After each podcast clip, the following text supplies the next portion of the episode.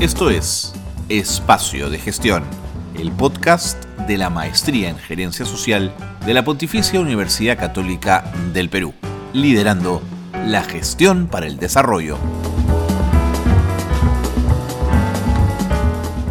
Hola, ¿qué tal? ¿Cómo están? Muy buenas noches. Bienvenidos a Espacios de Gestión. Bienvenidos y bienvenidas. Espacio de Gestión es el podcast de la Maestría en Gerencia Social de la Pontificia Universidad Católica del Perú. Gracias por estar con nosotros, gracias por acompañarnos. Em, es verdad, en esta campaña electoral los ojos, los señalamientos se han posado sobre los medios de comunicación y en muchos casos sobre la vergonzosa manera como han informado y cómo han manejado los temas ligados a la cosa pública. Este malestar ha sido además eh, muy señalado, pero acompañado de una resolución ministerial que ha pasado casi desapercibida en nuestra capital, que salió el 22 de junio y que es un nuevo código de ética para los medios de información, para los medios de comunicación. Y se ha hablado poco de ello. Bueno, pues nosotros queremos hablar de este código de ética del Ministerio de Transportes y Comunicaciones para los medios a nivel nacional. ¿Qué implica? ¿Qué significa? ¿Qué efectos tiene? Miriam Larco, de Concord TV, estará con nosotros luego de la pausa. Pausa que comienza en este instante y es muy pero muy pequeña. No se vayan, quédense con nosotros.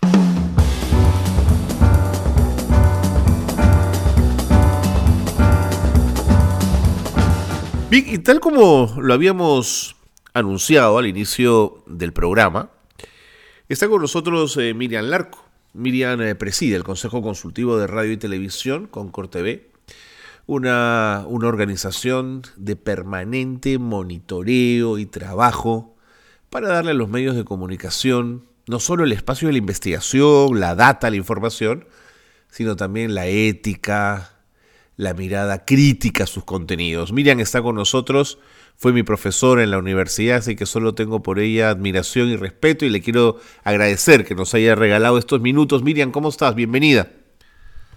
Buenas noches, querido Carlos. Para mí es el honor tener un alumno como tú. y gracias por este espacio. Un abrazo, imagínate. Miriam, te buscábamos un poquito para hablar de varias cosas y yo creo que puede ser como, como una suerte de, de aperitivo de esta conversación. Que me cuentes un poquito las discusiones que pueden haber tenido en Concord TV en relación al comportamiento en general de los medios de la prensa en particular respecto a esta campaña electoral. ¿Qué, sensación tienen? Mira, nosotros trabajamos en el Consejo Consultivo de Radio y Televisión muchos estudios cuantitativos y cualitativos y tenemos que ser conscientes que hasta ahora, según los estudios, la radio y televisión son los medios por excelencia y de gran influencia en la población. Pero lo que hemos visto es que a veces, número uno, los titulares de radio y televisión olvidan que no son dueños, que el verdadero dueño de la señal de radio y televisión somos todos los peruanos, porque además utilizan un recurso natural escaso que es el espectro radioeléctrico por el que pasan las señales. Claro. Y ellos son solamente titulares y como todo titular es el Estado, el Ministerio de Transportes y Comunicaciones el que debe velar porque esta ley de radio y televisión que existe hace 15 años, que fue el resultado de haber visto los Vladivideos, que hizo esta ley y que se debe cumplir y que en estos 15 años no se ha venido cumpliendo y que en estos 15 años se apostó por la autorregulación y la autorregulación no es solamente escuchar sugerencias y quejas, sino también dar una respuesta y también ser proactivos y respetar básicamente el ejercicio de la libertad de información y saber que este ejercicio no es absoluto, que tiene límites. Y el límite es la diligencia en la verdad ¿no? y el respeto al derecho de los otros. ¿Y, y, y por qué miran en estos 15 años han podido hacer un poco lo que les ha dado la gana? Porque se les ha permitido, porque nadie ha querido chocar con los medios, porque era políticamente de pronto incorrecto hacerlo. ¿Por qué? Bueno, como te digo, por un lado, los titulares no se ven todavía como personas o empresas con responsabilidad. Por otro lado, no hay conocimiento o deseo de conocer y aplicar lo que dice la ley de radio y televisión. Mm. Otro tema creo importante también es que hay desconocimiento de los propios periodistas, no solamente el manejo adecuado de la libertad de información y expresión, sino mucha desinformación de lo que es el orden democrático, los poderes del Estado, las funciones de cada una de las instituciones.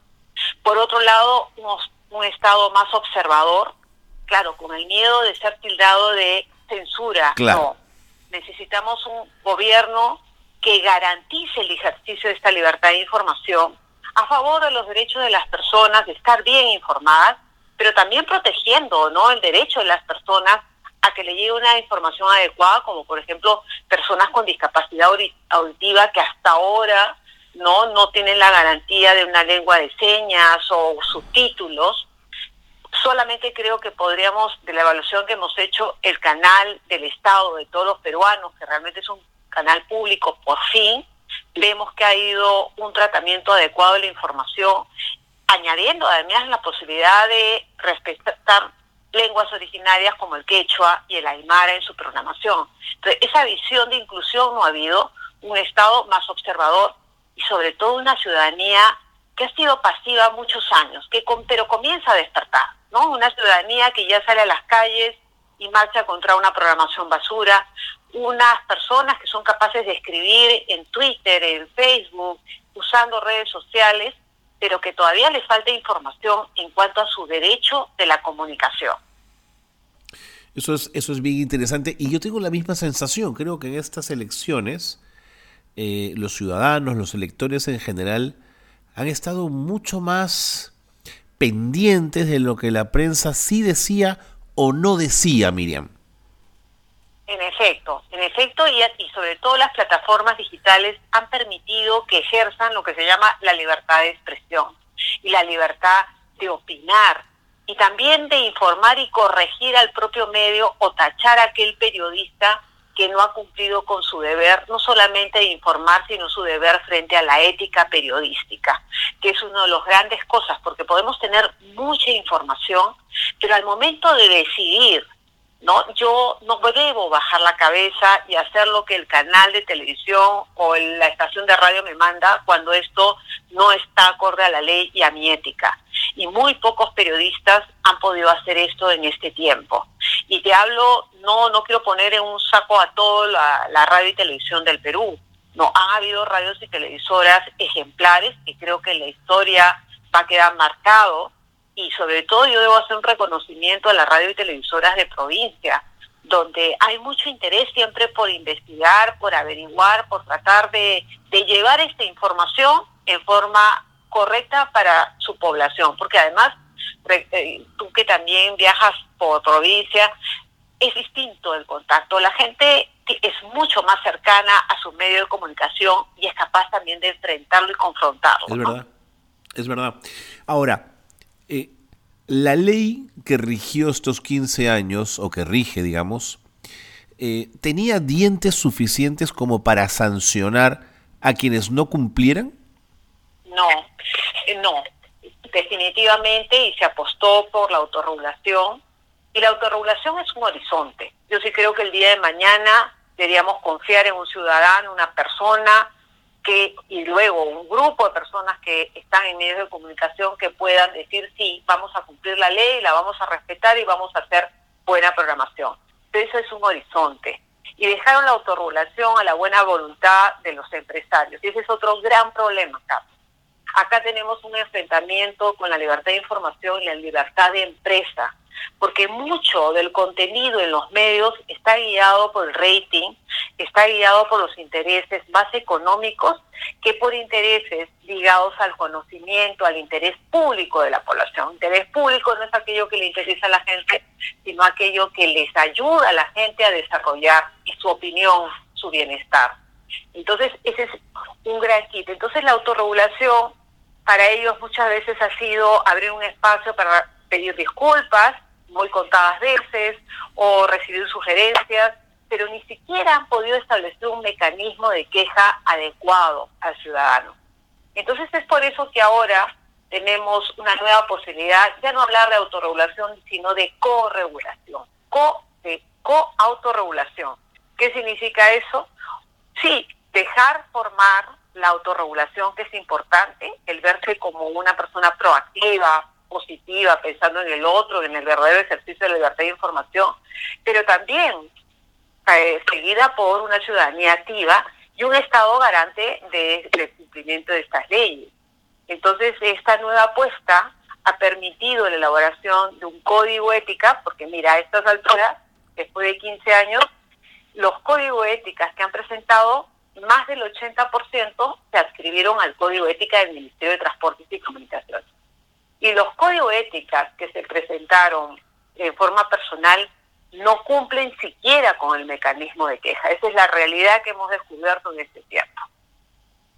Interesante. Ahora, ¿este código de ética eh, debe haber eh, aparecido a partir de alguna resolución ministerial? Pero tengo la sensación que en los medios nacionales o limeños ha pasado muy desapercibido, Miriam.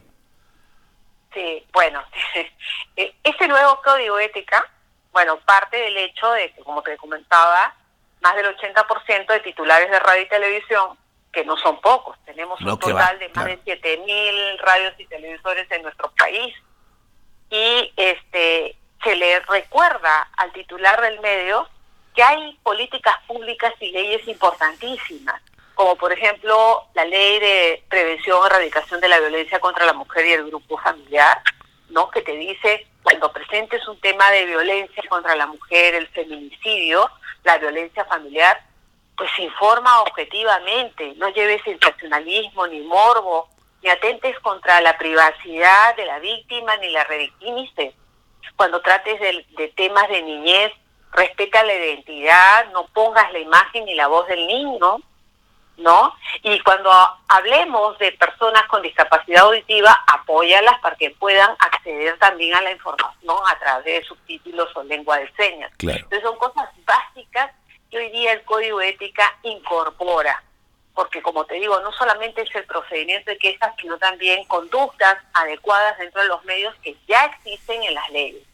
Y un procedimiento de quejas con plazos determinados. 30 días. ¿Ya? es importante. ¿No? Un procedimiento de quejas gratuito, sin necesidad de abogado, sin necesidad de presentar pruebas, pero además con un plazo de 30 días.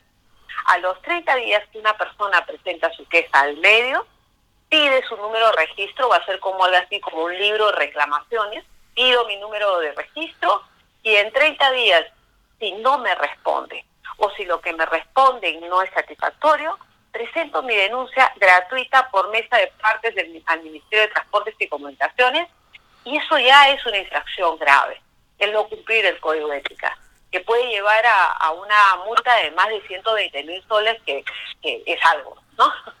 Y, y bueno, lo más importante es, dos infracciones graves en un año representa una infracción muy grave. Y si hay voluntad política, eso generaría que el Ministerio de Transportes y Comunicaciones podría negar la renovación de licencia. Que es donde más les dolería, digamos. Por supuesto. Claro, claro. Miriam, me tengo, me tengo que ir a la pausa, pero no, no te vayas, porque quiero seguir hablando un poquito más de este código de ética del Ministerio de Transportes y Comunicaciones. Eh, es un código de ética, como decimos, para la prestación de los servicios de radiodifusión eh, televisiva y sonora de señal abierta. Eh, quédate un ratito más porque quiero hacerte más preguntas. ¿De acuerdo, Miriam? Encantada. Pasemos una pausa breve y seguimos conversando con Miriam Larco aquí en Espacio mm, de Gestión. Quédense con nosotros, regresamos tras la pausa. No se vayan. Esto es Gerencia Social Noticias. En una ceremonia simbólica realizada en las faldas del Cerro Baúl, el Ministerio de Comercio Exterior y Turismo entregó a las autoridades de Moquegua la distinción como destino seguro a través del sello Safe Travels Hoteles. De esa manera, hoteles, restaurantes, agencias de viaje y otros servicios turísticos en esta región son seguros para turistas nacionales y extranjeros. La Municipalidad del Agustino plantó 500 árboles en los cerros de su distrito para evitar desplazamientos de tierra a las viviendas de la zona tras los recientes sismos registrados en la capital. La comuna colocó los árboles en puntos estratégicos de las colinas para evitar que las rocas afecten a las viviendas construidas en las laderas. Alrededor de 30 trabajadores del área de parques y jardines plantaron los árboles de la especie molle costeño y leucaenas. La enfermera María del Carmen Abarca, junto a sus compañeros del Centro de Salud de Huancarqui, son eh, llamadas eh, los Indiana Jones de la vacunación en Arequipa. Caminan kilómetros, cruzan las aguas del Majes y vacunan adultos mayores que están al otro lado del río en Santa Rosa, uno de los anexos más alejados del distrito de Huancarqui. Al momento, han inmunizado a 222 adultos mayores de la localidad y faltan alrededor de 29 debido a que se contagiaron. El enfermero José Manuel eh, Babo comenta su experiencia viajando más de 8 horas a caballo en la región Arequipa para vacunar a los niños. Escuchamos. Tenemos que desplazarnos eh, casa por casita porque es bastante difícil muchas veces concentrar y eh, también eh, dista bastante de una casa a otra, no solamente están concentrados en un pueblito, sino están dispersos en ¿no? alejados. Hasta aquí las noticias de gerencia social que marcan la actualidad. Qué bueno que se han quedado con nosotros porque nos acompaña Miriam Larco, que es una especialista eh, en el tema normativo, en el tema ético, en los temas de medios de comunicación, preside Concord TV y nos está contando un poquito cómo este 22 de junio se publicó la resolución ministerial que aprobó un nuevo código de ética del Ministerio de Transportes y Comunicaciones. Eh, Miriam, respecto a lo que nos contabas del procedimiento de atención de quejas, ¿estas van a estar sujetas un poco a interpretación de funcionarios o te parece que el código es muy claro y no debería admitir eh, puntos muertos, oscuros, que, al cual podrían acogerse los medios infractores? Bueno, siempre vamos a tener la posibilidad de la interpretación de la ley.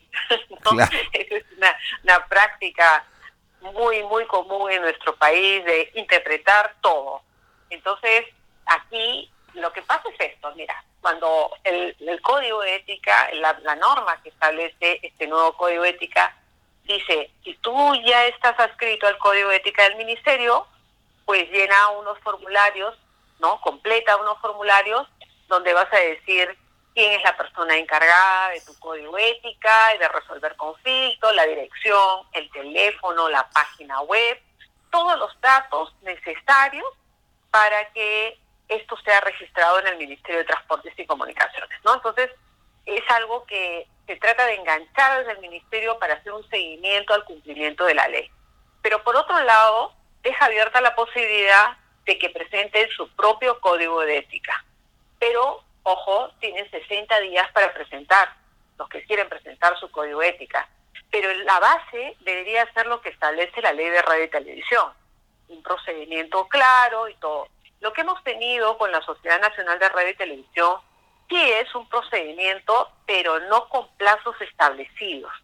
Yo no sé si te acuerdas del caso de este chico Supe que cuestionó a, la mamá que había salido y producto de esta supuesta salida irresponsable, a su hija había sido violada y además este, quemada, ¿no? Entonces este zorro Supe ha sido juzgado, por así decirlo, ante la Sociedad Nacional de Radio y Televisión y le han dado después de un año solo una amonestación al canal. Mm. Entonces, un ciudadano dice, después de un año, ¿qué significado tiene?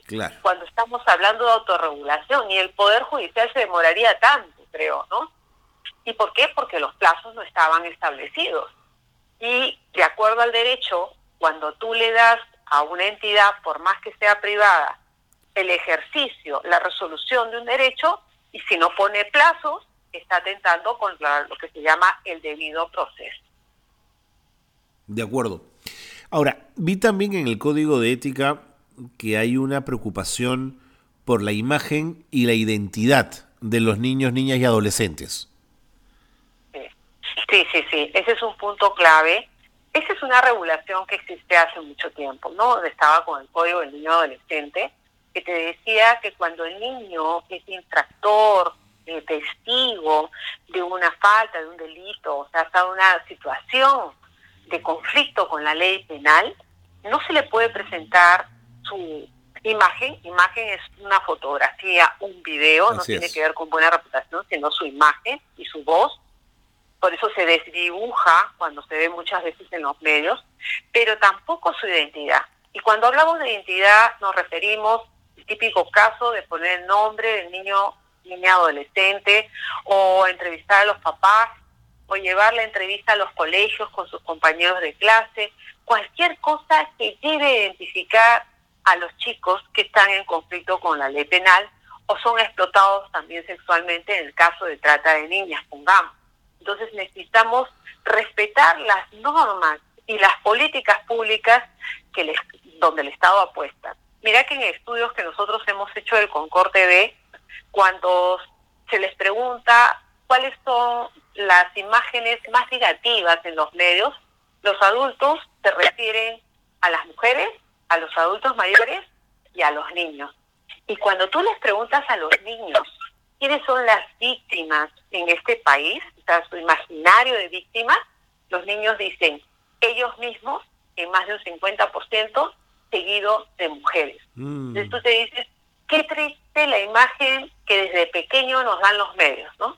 Y hay que reconocer los medios en su rol educativo, porque los medios de comunicación no son colegios, pero sí son formadores. Sin duda. A través de los medios, los chicos, en un 100%, los niños entrevistados, en la última encuesta del Concord TV, 9.500 niños en 20 ciudades te dijeron que ven televisión. Segundo lugar, internet y tercer lugar, radio. Y los chicos están diciendo que son vistos como víctimas. Eso es terrible.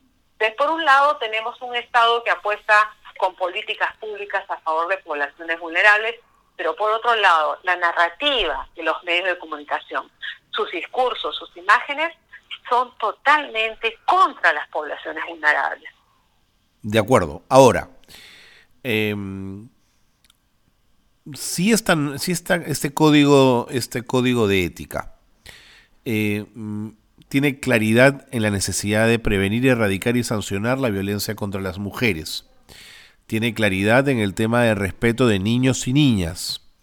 Em, tiene claridad en el tema que tú has mencionado de las personas con deficiencia auditiva, que ha mejorado en su atención de quejas. ¿Cómo podría, por ejemplo, sancionar a un canal donde uno de los conductores asegura, en el marco de una pandemia y de una emergencia sanitaria terrible, que la vacuna es solo agüita, que no sirve para nada. ¿Dónde el código de ética puede aquí tomar un caso como este, Miriam? Bueno, tú sabes que el código de ética se basa en los principios. Si tú lees el código de ética, dice todo titular de radio y televisión debe respetar los siguientes principios y uno de los principales principios es el tema del ejercicio de la libertad de información. Cuando hablamos de libertad de información, el Tribunal Constitucional te habla cuándo la libertad de información, qué características debe tener esta libertad de información para ser amparada constitucionalmente. Y una de las características es la veracidad. Claro. ¿Qué es la veracidad? La diligencia en la verdad. Entonces no puede ser que un conductor en el ejercicio supuesto de libertad de información piense o desinforme a la, a la población en una situación de pandemia. Ahí estamos hablando de uno de los límites a la libertad de información, que es la salud pública. Así es. Entonces, la libertad de información tiene derechos de igual importancia, como es la salud pública, el orden público, son sus límites. Entonces, no puede ser que por la libertad de información yo desinforme y dañe a la población. Entonces, es una irresponsabilidad del medio, es una falta de ética del medio, es una ilegalidad que comete el medio. Claro, no, pero además, miren, el medio, entendiendo que ha sido una falta, podría sancionar a, al o a los responsables de semejante acto al aire, digamos, pero no lo hacen. O, o, si lo hacen, se maneja en, tema, en términos tan internos que uno no sabe si el medio actuó, digamos. Así es, así es. No se conoce, claro, por ejemplo, con la autorregulación existe la posibilidad de actuar ellos mismos de oficio. Así es. iniciativa. Así es. Pero en estos casos no lo han hecho. Porque todavía se cree que la libertad de información es absoluta, o sea, que se puede informar cualquier cosa y que además llevar un invitado no significa que yo tenga responsabilidad. Y es todo lo contrario. Cuando yo llevo un invitado, y tú lo sabes perfectamente, cuando llevo invitado, yo soy responsable también de guiar esa entrevista. Totalmente. y sé que si ese invitado no está diciendo la verdad, yo además soy responsable de leer o entender lo que va a decir previamente y no contrastar y afirmar lo que dice el invitado. ¿no? O sea, hemos tenido invitados este del Cristo, no sé qué cosa. ¿Cómo es posible que nos lleve un invitado? ¿Qué es eso? Eso es puro sensacionalismo, porque creo que todos hemos entendido que no existe ese tipo de ciencia y que lo que querían hacer es desinformarnos una vez más. Realmente creo que el papel que ha jugado en los medios en este tiempo ha sido un papel realmente, digamos, ilegal y con falta de ética en muchos casos. Sí. Sí, y yo percibo que la molestia de la gente es auténtica, Miriam, que están molestos, están decepcionados en general con el comportamiento de los medios y más de forma más marcada en esta campaña electoral. Sí, lo estamos viendo.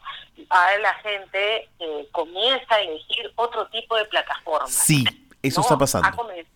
Eso es lo que está pasando. Ya las audiencias han bajado muchísimo y la gente prefiere buscar a, a personas, a medios que realmente cumplen con una buena información. Y yo creo que ahí tenemos que felicitar a periodistas como tú, ¿no? que, que han logrado tener un nicho importante y comprometerse con el uso de la verdad, ¿no? Con llevar la verdad y la buena información a la población. Y la población comienza a seguirlos y, y bueno, es, es muy bueno para nosotros como peruanos tener ese acceso a la información que hace algunos años no la teníamos. En la época ¿no? De, de 1990 y tantos, 2000, no había esa posibilidad y vivimos Totalmente. años engañados, ¿no? Vimos los videos y dijimos los medios fueron comprados. Y ahora se repitió la historia, por desgracia. Totalmente. ¿no? Por desgracia, una desinformación terrible, pero hoy día tenemos una ciudadanía diferente. Pero sí yo creo que tenemos que cuestionar mucho, no solamente, no solamente la falta de información, ¿no? que ha habido, sino también eh, esa, esta propaganda al odio, ¿no? al enfrentamiento entre peruanos, a generar un, realmente un atentar contra el orden público. ¿No? Eso es algo que creo que tiene que quedar en la historia de la comunicación.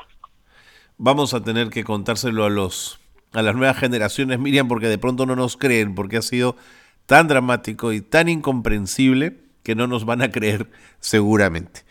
Miren, el tiempo volado. Mira, qué bárbaro. Conversar contigo es tan agradable que el tiempo se me fue. Quiero mandarte un gran abrazo, agradecerte muchísimo eh, que nos hayas permitido conversar un ratito contigo, pero sobre todo agradecerte por el trabajo de Concord TV y todo lo que están haciendo allí, investigando, trabajando intensamente. Quiero mandarte un abrazo, Miriam. Un abrazo para ti también, Carlos, y felicitaciones. Eres de los periodistas que necesitamos. Muchísimas gracias. Miriam Larco, como siempre eh, clara, lúcida, eh, encantadora, digamos, fue, mi maestra. Vaya, por eso, por eso le tengo cariño. Un beso grande, Miriam, buena suerte. Gracias, Carlitos, un abrazo. Y con Miriam Larco le ponemos punto final al programa de hoy. Gracias por habernos acompañado. Gracias por haber estado en espacio de gestión. Muy buenas noches a todos y a todas.